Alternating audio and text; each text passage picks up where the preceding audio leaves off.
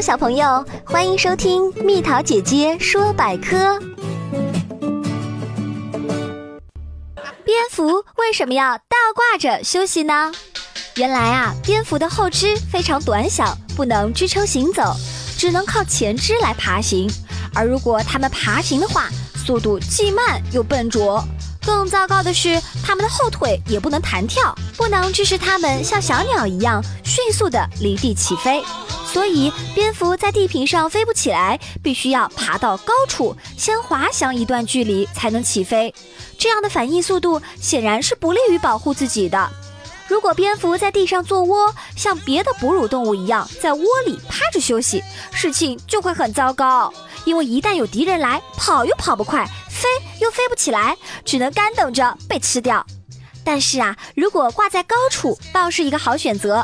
一来视野开阔了。二来，一旦有个风吹草动，可以迅速起飞。还有，蝙蝠的皮肤是很敏感的，蹭到东西会很难受。